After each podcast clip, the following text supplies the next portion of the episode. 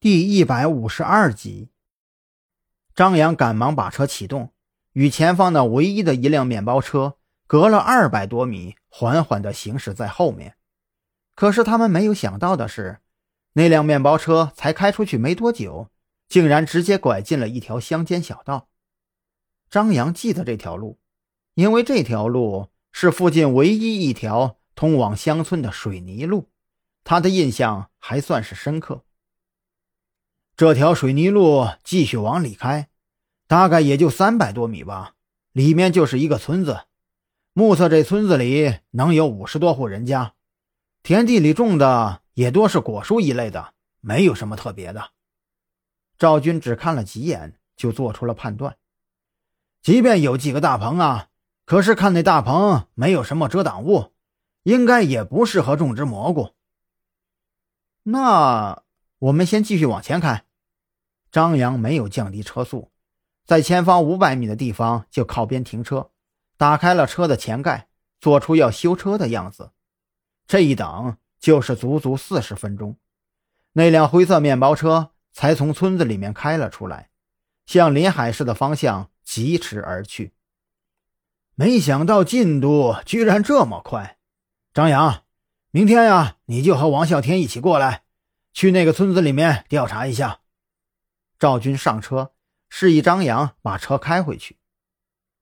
你们这是要乔装走访吗？为什么不带上我呀？蓝雨桐对赵军的安排很是不解。赵队，这个案子一直都是我在跟啊。我当然知道，不过这件事啊，张扬和王啸天来做比较合适。赵军显然已经打定了主意，你的形象啊。不太适合这件事。这张扬和王啸天一起，刚好可以装扮成收菜的。你这么一个青春靓丽的大姑娘跟着，很容易让人怀疑。毕竟他们两个怎么装，也不像是一个大老板。张扬听懂了赵军的话，不由得苦笑一声。原来长得漂亮也是一种错呀。蓝雨桐对赵军这个解释哑口无言。只好乖乖的回家了。当天晚上，赵军依旧让张扬带着他回到了特侦局。他们才刚进门，韩大就从门口的小屋子里走出来，顺手把一个文件袋扔进了车里。到底是来了。赵军深吸了一口气，把那个袋子递给张扬：“这是你的全部证件。表面上啊，你的编制属于市刑侦队。”有持枪证，还有其他必要的证件呀，全部都在这个袋子里了。好嘞，那么装备我是不是可以随时去领了？张扬来了兴趣。随便你，不怕招摇的话，你扛着机枪上路，我都不会管你。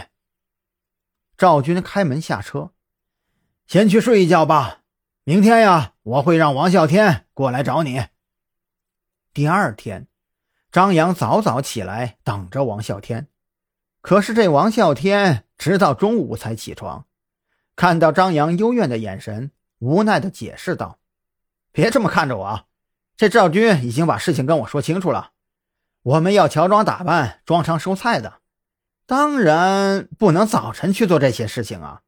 今天呀，一切听我的就好了。呃啊，对了，那边桌子上应该有个公文包，还有两万块钱。”你待会儿啊，全都给拿上。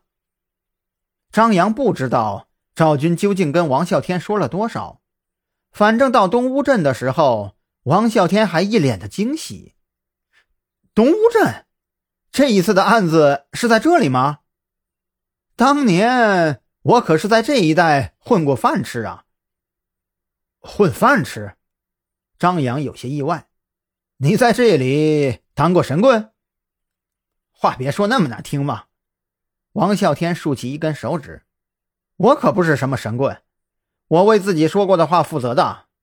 不过这里太穷了，这很多人家呀都不愿意拿出几块钱来给自己算算运的。哎，那个时候啊，我在这里也是差点饿死喽。”王啸天像是真的陷入了回忆当中。哎，对了。我们要去那个村子叫什么呀？桑村，就是这里。张扬指着导航。